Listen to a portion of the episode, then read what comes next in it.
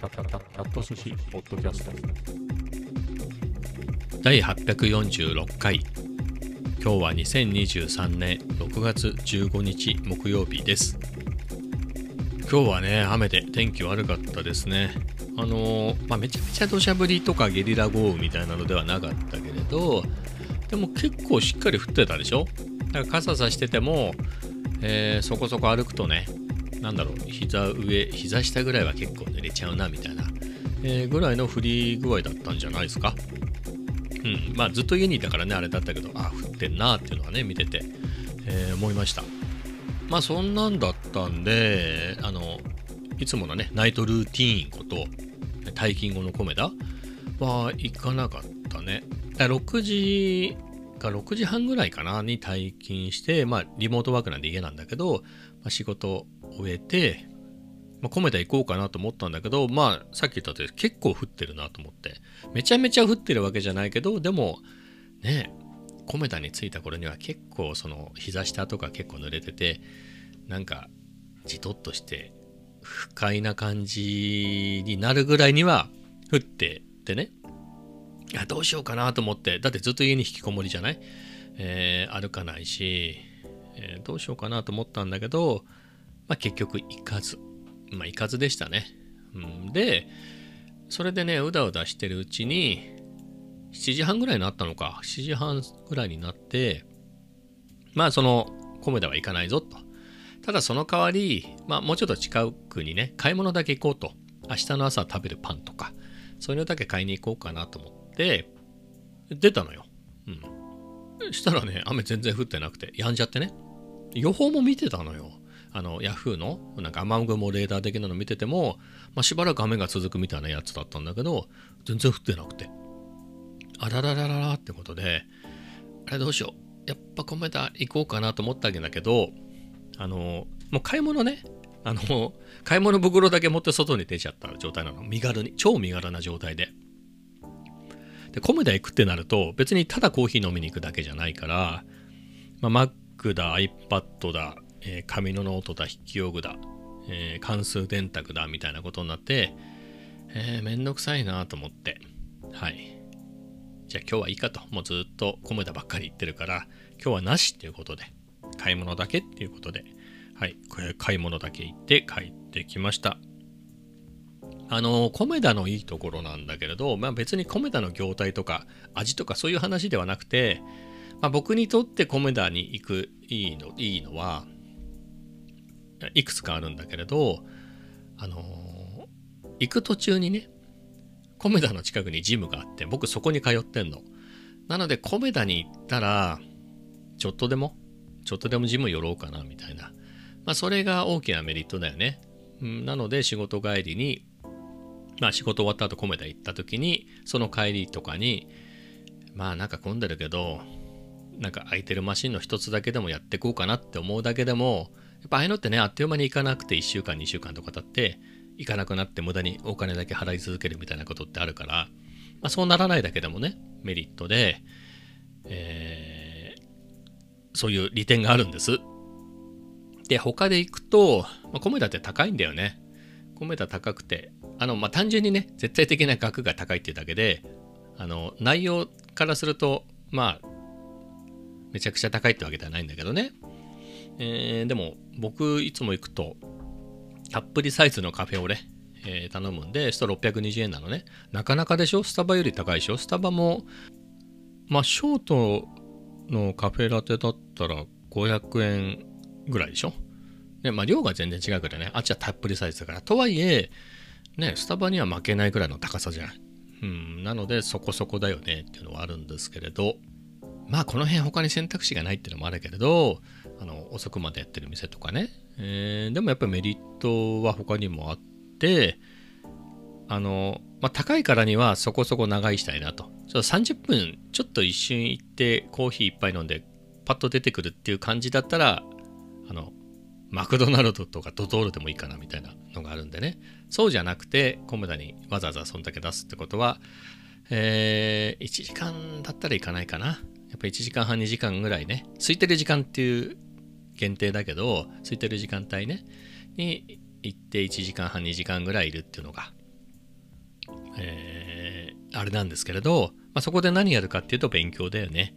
えー、進むのよ。やっぱりその2時間、1時間半2時間とはいえ、限られた時間じゃない。まあ、いる気になれば、空いてれば、多分3時間いても何でもないと思うし、見てる感じ、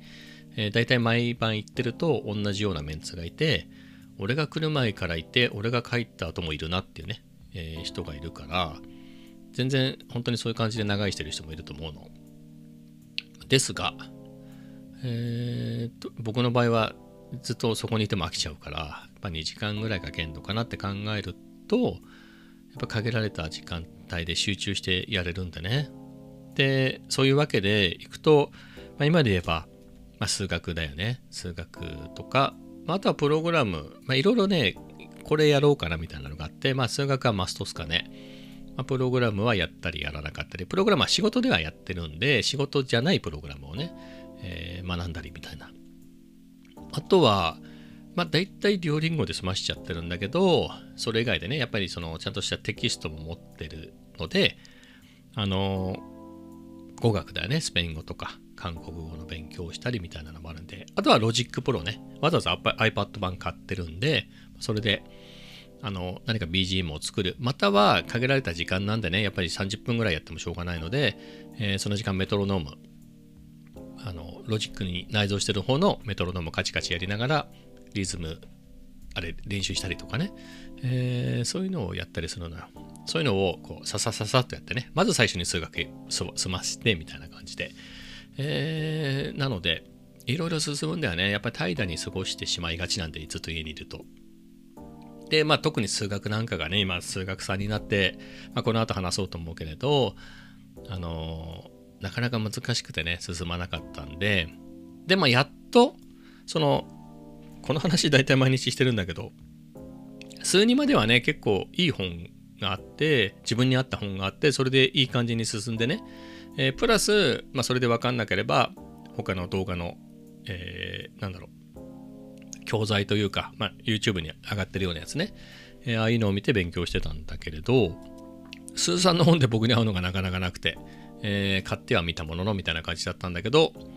その、まあ、数2までね、数1とか数2の時にも見ていた、えー、そういう動画コンテンツだけでいっちゃおうかなみたいな。うん、それがやっぱり分かりやすかったんで、えー、それでやってて。それがね、だから複素数平面って、あれ多分学習用語の多分新旧で変わるんだけど、えー、今新しいやつだと二次曲線とかが最初でその次が複素数平面なのかな。でもちょっと前のやつだと複素数平面からだったかな、えー、みたいな感じだったんですけどまあその序盤でさな難しいし長いしで。でその動画で15分20分ぐらいの動画で30個もあるのよ。30コマみたいなね。結構長いっしょ。うん。みたいなのだったんだけれどそんなわけでねコメダに行ってやるとやっぱ一つ二つね、えー、コマずつやっていくと、まあ、進んでいくわけだよね。だから2つやったとしたらさ、まあ、2週間ちょっとで終わるわけじゃない、うん、それの歩みが早いか遅いかは別としてでも確実に進んでいくっていうところが、まあ、魅力でね。そういうとこが僕的にコメダはメリットですかね。うん。まあ、あとはねやっぱりその普通にね通勤してた頃で言うと家と会社の往復とはいえ家と会社を行ったり来たりはしてたと。その間に何かしらはあったりね。何かしらっていうのはまあ新鮮じゃない。街並みを見たりするわけだから歩いてね、えー、そういうのがあったけど今はそういうのがないわけねずっと家にいるから、えー、そういう時に仮想通勤というか、えー、夜ちょっとコメダに行くっていうのが、え気分転換かな。まあそんな感じでいろいろメリットはありましたけどね。まあそんなとこですかね。で、まあさっきも言った通りで、あの、ようやくね、なかなか進まなくて、これどうしたもんかなっていうふうに、えー、ちょっと困っていた数学さんも、えー、なんとか、なんとかね、ちょっと進んできて、あの、複素数平面のところがね、なんだこれみたいな感じだったんだけど、おかげさま、おかげさまっていうわけでもないけれど、あの、30コマのうちの21ぐらいまで来たかね。もうちょっと行ったかな。うん。あ、もうちょっと行ったね。もうちょっと行ったので、あと5、6コマかな。はい。ぐらいまで来たんで、えー、あれだね。なんだっけ。えっ、とね、あの、円の方程式と、えー垂直に等分線の方程式、はい、えーのところまで来たので、えーぐらいまでか。なので、もうちょっと、もう一息かなってことで、多分週末には終わるんじゃないかな。やっぱこの一つ終わるとね、大きな単元が終わると、えーちょっと、お進んだなっていう感じがしてね、えーちょっと嬉しいなと思うんですけど。で、これ見てたのね、これ、なんか本当難しいなと思って。えーど、ど、なんだろう、そう、ググってみたの。して、数三で習うやつ。で、これの内容みたいなのがね、えー書簡みたいなやつが書いてあるやつがあって、えーやっぱ複数平面が一番難しいって書いてあったんで、あ、じゃあ、あとはこれほどではないんだ。まあ、向き不向きがあるからもっと難しく感じるやつもあるのかもしれないけど、これが一番数三の中で難しいっていう風に書いてあったんで、ちょっと安心したね。だって一番最初に出てくる、数三のね、最初に出てきたやつがこれで、これがこんなに難しくて、後のやつどうなんだろうと思ったけど、えーまあこれが一番難しいっていうことで、えーなんか、なんとかなるかなと思って、はい。頑張れそうだなと思ってね。あでもね、あの、ちょっと軌道に乗ってきたんで、やってても面白いですね。やっぱり30コマって長えなと思ったけど、うん、まあ逆に言うとそんだけ細かく丁寧に教えてくれてるっていうことなんでね。だから僕が持ってる本なんかだと、もっと、あの、あの、ささささっと進んでいっちゃうんでね。うん。えーそれを一コマ一コマで、えー結構しっかり取り上げてくれてるんで、まあ分かりやすいかなと思って。まあ身についてるかは謎ですが、えーそんな感じでできてるんで、うん、まあこの調子でね、やっていきたいなと思って。だ一旦は、数三まではね、僕的な一般常識として、それを完璧に覚えていつでも言えるかとか解けるかっつったら、まあそんなことはねえだろうなと思って、まあいるんですけれど、まあ一般常識としてやりましたよっていうところね。しかも最近っていうのが。うん。で、折に触れて、えーね、問題解いてみたりしてればいいんじゃないかなっていうぐらいですかね。まあ本当はこの先に何かがあれば、ま、何かはあるんだよね。自分がやるかどうかなだけで。まあそういうのをまたやっていけばいいと思うんですけど、まあ一旦数三全部やってみてね。やってみてっていうのは、だからその、もうやってね、もう完璧に覚えましたと。いつ何を聞かれても答えられるし、どんな問題も解きますなんて、そんなことあるわけないじゃない。だってそれこそ今通算やってるけど、なんだったらほら、小学校、中学校の問題だってさ、まあ、中学受験のさ、小学生が受けるやつね。あれなんか解けないでしょ俺。解けないもん。全然だって難しいもんね、あれね。うん。だって、どう考えても僕よりもずっと賢い小学生が、えー賢い小学生ってのは小学生が僕より賢いって意味じゃなくてなんかその後も高校も大学ももっとうんと僕にはとても入れないようなところに行けるぐらいの賢い子が入ったりするわけじゃないその私立の中学校とかにねそういう人たちをこう振り落とすために難しくしてる問題をね、えーだから、まあ、解けるわけねえじゃんみたいな、えのがね数三をやったから自動的に 2B とか 1A が簡単かっつったらそんなわけないよね。えーですので、まあ、発展系ではあるのは間違いないけれど、難しくしようと思ったらね、なんか簡単な数三の問題もあれば、すっげえ難しい中学数学の問題も実際にあるよね。問題の難易度として。えーって考えると、だからって感じなんですけど、数三やったから。まあ、一旦ね、僕なりの基準で、えー終わらせて、まあそっから好きなのやればいいかなと思ってね、はい、思ってます。まあ自習、僕の頭で自習できるのはこんぐらいまでなんじゃないかなという気はするよね。これでもちょっと無理があるのかなという気はしなくはないけど、まあでも面白いんでね、はい、やってますけど、結局あれだよね。日本だからなのかそうかわかんないけど、やっぱ大学受験っていうのはやっぱり超一大イベントでしょ。人生における。だから塾だったりね予備校だったりそういうのも流行るしは流行るっていうかいっぱいあるし、えーよってねそれによって僕が見てるようなコンテンツが YouTube にあるっていうのはそういうことだよね、えーなのでだからそういうのがあるのも、まあ、つまり数3までだよね。大学まで行っちゃうとあんまりないでしょ。大学のやつを詳しく説明してくれるやつってね、まあ、予備乗りとかね、えー予備校の乗りで、大学の数学と物理をみたいなね、呼び乗りっていうチャンネルがあって、みたいなのもあるけれど、あれだって面白おかしくやってるけど、内容は難しくてわかんないよね。うん。なので、まあ、他にそういうのがあるかっつったら、なくはないんだろうけどね。えー、なかなか難しいだろうなと思って、もう実際に学、ね、大学に行って、そこで習いながらさらにその、習ったことがある、もしくは習ってる人がそういうコンテンツ見れば、足しにはなるんでしょうけどね。僕なんかが見てももうさっぱりだろうし。えー、なんですが、まあ、一旦、スーさんまではね、そそれなりに、えー、受験とかもあるおかげで、えー、学べるコンテンツがいっぱいあるので、まあそこまでかな。うん。あの、自習でなんとかなるのがね。まあ他は何だろう、トピックによってはね、あの、じゃあ AI だとこういう分野が使われるとか、えー、例えば、あの、プログラムでもね、物理のやかん、物理を使ってね、えー、やるようなもので、この辺は使えますみたいなところは、あの、外国まで広げていけばね、英語コンテンツまで広げていけば、あの、まだまだこうそういうコンテンツはあると思うんで、まあそういうところをやってもいいかなと思って、はい、いますね。まあ一旦ちょっと見えてきたかなっていうね、えー、なので、頑張っていきたいなと思います。はい。えー、次の話題、さらっといくとね、あの、マップカメラの買い取りキットが届きました。まあ、何かっていうとおさらいで、えー、去年の10月とかだったかな。あの、奥さんのお母さんから連絡が来て、えっ、ー、と、もう今週旅行に行くんだけど、ミラーレスが欲しいと。それまでに間に合うかっていうんで、じゃあっていうことで、まあ、買いに行きましょうっつって、すぐ買いに行ったのよ、その日に。その日だか次の日だったか、買いに行って、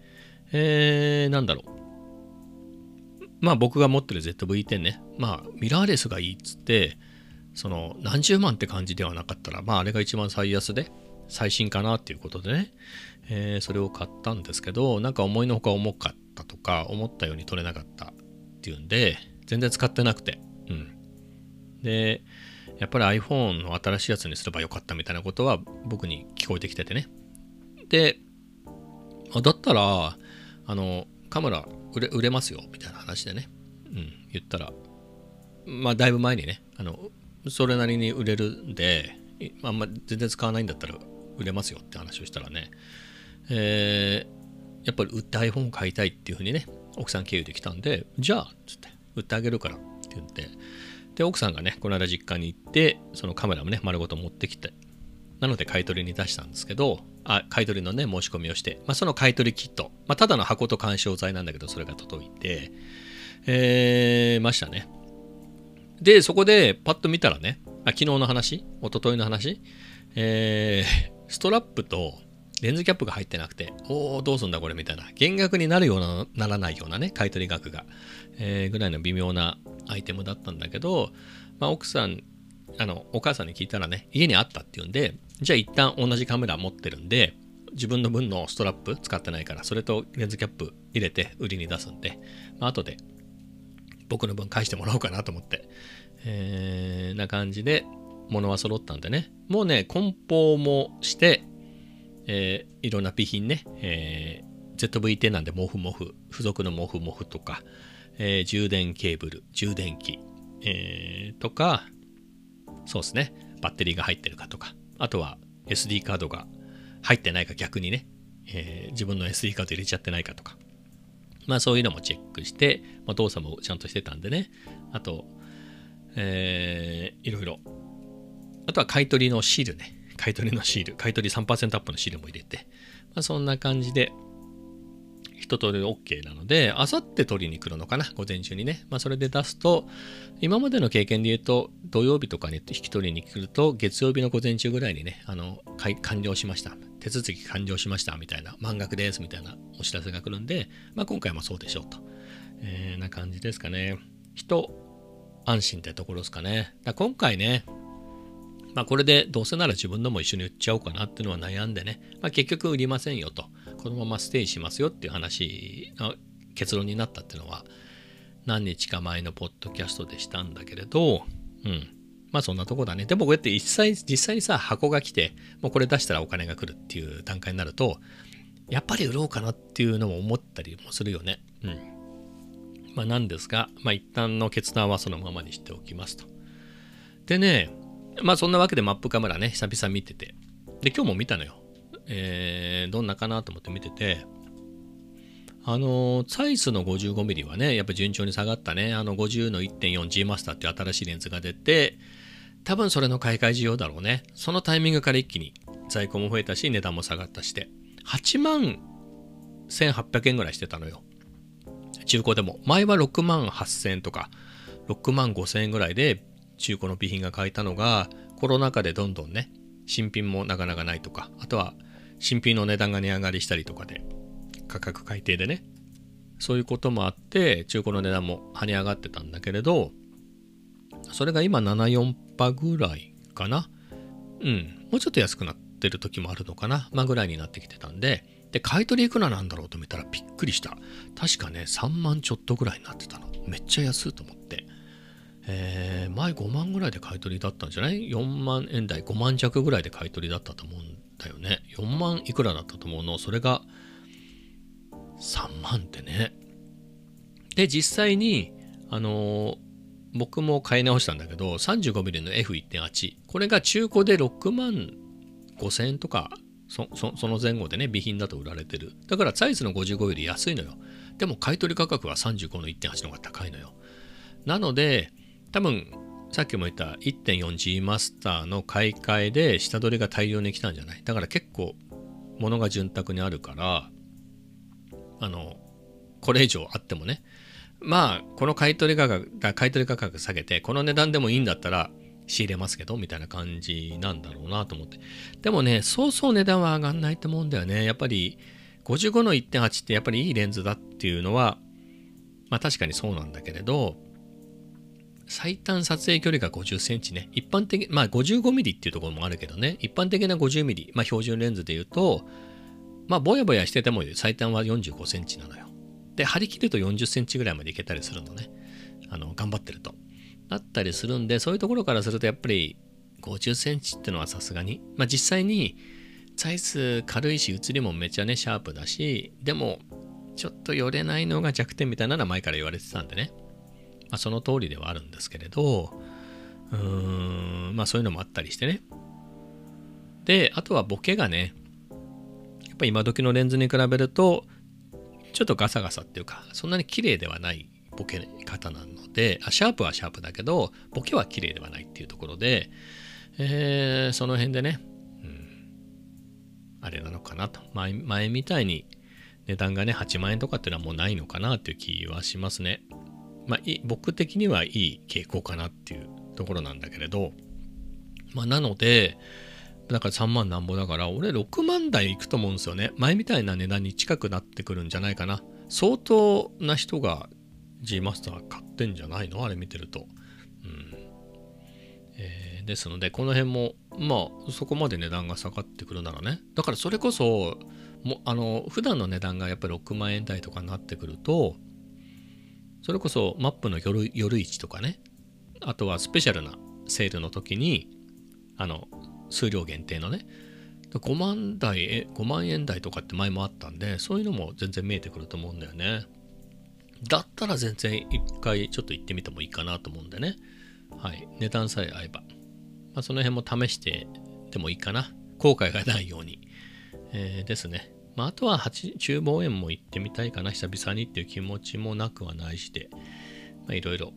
考えてますけどね。まあ、そんなところでしょうか。カメラ関連はね。はいと。まあそんなところですけど、まあおまけ的に言うと、えー、あれか、ギターね。ギターは、今ね、あの、仕事もやってるデスクに座ってこの収録してるんだけれど、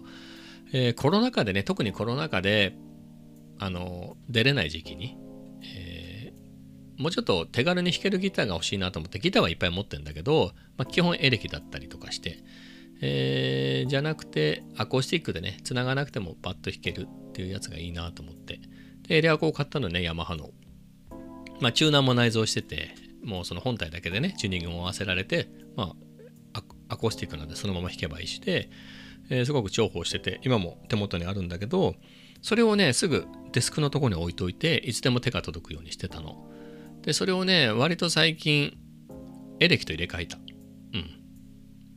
一番近いとこはエレキね、スタインバーガーの GM4T っていう、89年に買ったんで、もう34年持ってんのかな？弾いてるんだけど、まあ、そのギターにチェンジしてて、まあ、しばらくね、アコースティックが多かったんで、やっぱエレキもいいよね。うん、なんかすごく楽しいなと思って、こう、おガツンってやっちゃって。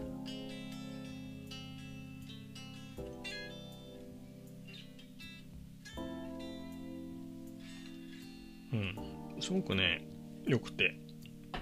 あのー、久しぶりに弾いたらね、久しぶりでもないんだ。最近そこちょこちょこ弾いてるんで、あれ久しぶりってほどではないけど、うん、なんかすごく楽しいな。あの、やっぱりめちゃめちゃ早弾きみたいなのをね、目指してたりもしてたんだけど、最近は自分で BGM 作ってるじゃない。あの BGM にそういうのは僕的には合わないんで、もっとポロポロンって、ポロポロンっていうのもあれだけど、感じでいいんで、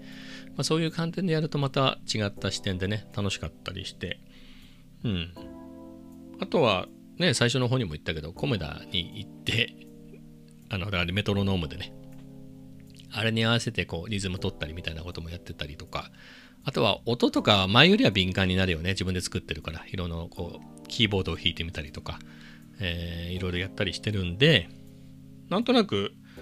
ギター弾いてても何か新鮮な感じがしてね、うん、ちょっとこれはこれで面白いなと思って、はい。まあ、弾く回数が増えてますね。まあ、新しいギターを買うほどかっつったら、なわけねえかなっていうところですけどね。今あるやつでいいかなっていうところではあるけれど、うん。まあ楽しんで良いんじゃないかなって感じですね。まあ、そんな感じで、楽しいっていう話ですね。はい。まあそんなところかな。えー、まあ今日はこんなところですかね。はい。まあそんな感じで、えー、最近宣伝してなかったけど、あれだね。